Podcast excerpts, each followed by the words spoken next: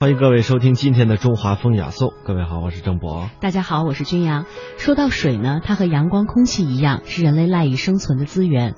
早在六千年前，中国古人就开始通过井井中取水这样的一个方式呢，去获得清洁的水源。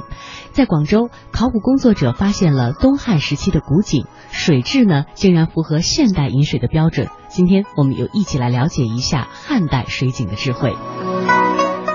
在中国广东省广州博物馆收藏有一件东汉时期的陶井，它高二十五厘米，是一件墓葬当中出土的水井的模型。这水井呢是由四根立柱支撑起的一座井亭，而在井顶呢，它是十字脊呃交叉的一个雕塑，展示出了一个呃燕翅翘尾的飞禽。水井的口就像是一个硕大的陶罐一样。在井口折沿圆形的井栏上刻有各种的装饰纹，一个陶俑正趴在井栏边，左臂伸入井口，似乎正在取水。这件陶井的模型就证明中国在东汉时期就已经出现了带有井亭、井圈和井栏的水井了。那么古人为什么要这样去设计呢？类似于这样的水井体现了中国古人哪些智慧？哎，接下来我们来听听国宝档案当中的解读。这井圈呢，就说使人们呢，就说是要注意，特别是小孩不要掉进去，它起到一个防护的作用。而这个井亭呢，就是天上掉下来，或者是人们就是往里面扔东西，它起到一个防护的一个作用。所以当时呢，广州人呢可以说呢，就是他充分到注注意到、注重到这个环境卫生的这个问题。十分有趣的是。在这件东汉时期的陶灶上，可以看到几口装满水的大缸，这不禁让人联想到古人从井中取水后放置在缸中备用的情景。这个陶灶呢，它上面呢就说是有三个，就说是釜，就是用来炒菜做饭；旁边呢就是左右两边各有三个大缸，就说呢。他利用这个余热，在煮饭炒菜的时候，啊，那么他烧火呢，有一些热，那就把这个旁边的这些水缸里面都放满了水，然后晚上可以洗澡啊、洗脚啊等等，就说他是注意了环保，也充分利用了热能。值得一提的是，这件陶井模型出土于广州地区，它反映了汉代时中国南方地区水井的原貌，而在中国国家博物馆。也收藏有一件东汉陶井模型，它出土于中国河南地区，高四十八厘米。这件陶井模型是东汉时期北方水井的真实写照。井栏仿木建筑结构，呈立体长方形，井栏口印有各种装饰图案，还有人兽相搏的浮雕花纹，有很强的装饰性。陶井上方的集水器被人们称为辘轳。它是一种简易的滑轮装置，可以帮助人们从较深的井中大量提水。最初的水井十分简单。一九七三年，考古工作者在浙江省余姚县河姆渡新石器文化遗址中发现了一口水井。这口水井是中国目前发现最早的水井，也是世界上最古老的木质水井。虽然它只是由简易的木框架组成，却表明早在六千多年前，中国人就已经开始利用地下水了。到春秋战国时，人们建造陶井的技术已经成熟。这陶井的建筑过程挺有趣。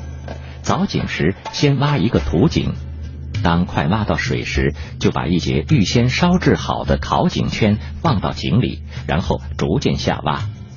井圈也随之慢慢下沉，上面再接着加放井圈，直到水深满足需要为止。随着凿井技术的提高，井也越打越深。这就要求有省力的提水工具。起初，人们用绳子或竹竿绑上水罐到井里提水。大约在春秋的时候，出现了节高，这种装置简单实用。人们在井旁竖一个木架，然后用绳子在木架上吊一根长杆子，杆子的一头系上集水工具，另一头坠上重物。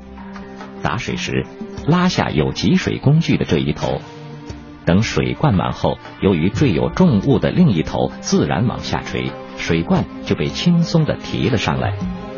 在战国初期，又出现了一种比节高更先进、更省力的集水工具，这就是辘轳。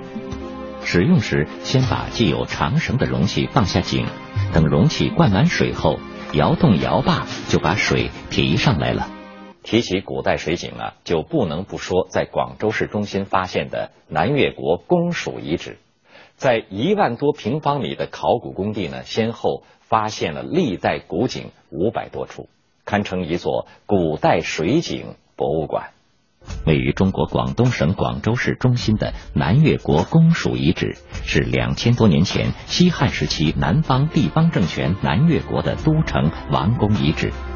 这里有南越国宫殿、宫苑、宫墙等遗址，还有秦汉隋以后的大量遗迹。这些遗迹层层相叠，留下了丰富的历史遗存。尤其是自一九九五年以来。考古人员在这里累计发现五百多口历朝历代留下的古井遗址，最引人注目的就是发现多口南越国时期的石水砖井，他们的建造年代约在西汉时期。其中，二零零五年发现的一口井内径一点零四米，深十四点三米，是目前中国考古发现的最深的汉代砖井。一九九六年，在南越国一号宫殿旁发现的另一口井，在发掘初期，专家曾提取井水化验，结果是符合现代饮用水标准。那么，古人是如何保证井水清洁的呢？专家考证后发现，这口井与一般的井有着很大不同，井底石板之下铺有一层厚约八厘米的细沙。在细沙上再平铺五块石板，石板中心和四周各凿一圆孔，地下水先经过细沙的过滤，再通过石板上的圆孔从井底下慢慢渗上来，以此保证水质的清洁。不仅如此，圆井井圈用特别制造的弧扇形井砖叠砌而成。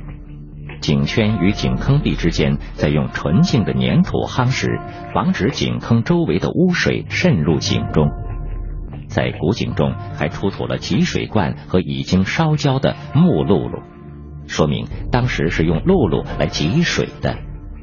到了五代十国的南汉时期，当时人们为了保证饮水卫生，不仅在水井过滤上下功夫，而且还专门修建了处理污水的渗水井。这口渗水井的井面铺设的砖呈八卦图形状，这种看似八卦状的井墙砖砌法，利用的是刚性力学结构之原理。外力一挤压，井墙之间的粘连就更加紧了，可见当时的筑井技术之高。而且渗水井井底遗留有用来过滤的沙和煤渣，进行污水的净化处理。古人用这种方法保证了地下水源的清洁，使历经千年时光的古井水质仍然清澈卫生，确实令人惊叹。此外，考古人员还发现了用木方架设的蓄水井，还有数学土坑井。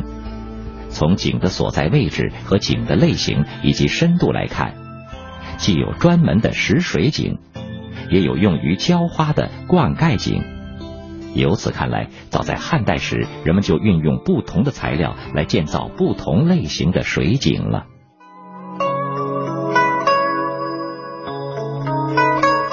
水井呢，不仅是社会文明的标志，也为了促进农业发展提供了保证。汉代的水井，无论是从使用还是呃说这个种类上啊，都取得了巨大的发展。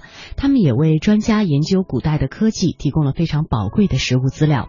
在汉代的时候，中国古人的凿井技术已经到达了相当的高度。考古人员发现，汉代的时候，古人对水井的利用程度已经超乎我们现代人的想象了。比如说，专门用于消防灭火的水井，在汉代就已经出现了。古人呢，还用水井来当现在的冰箱用。那接下来，我们一起来了解一下。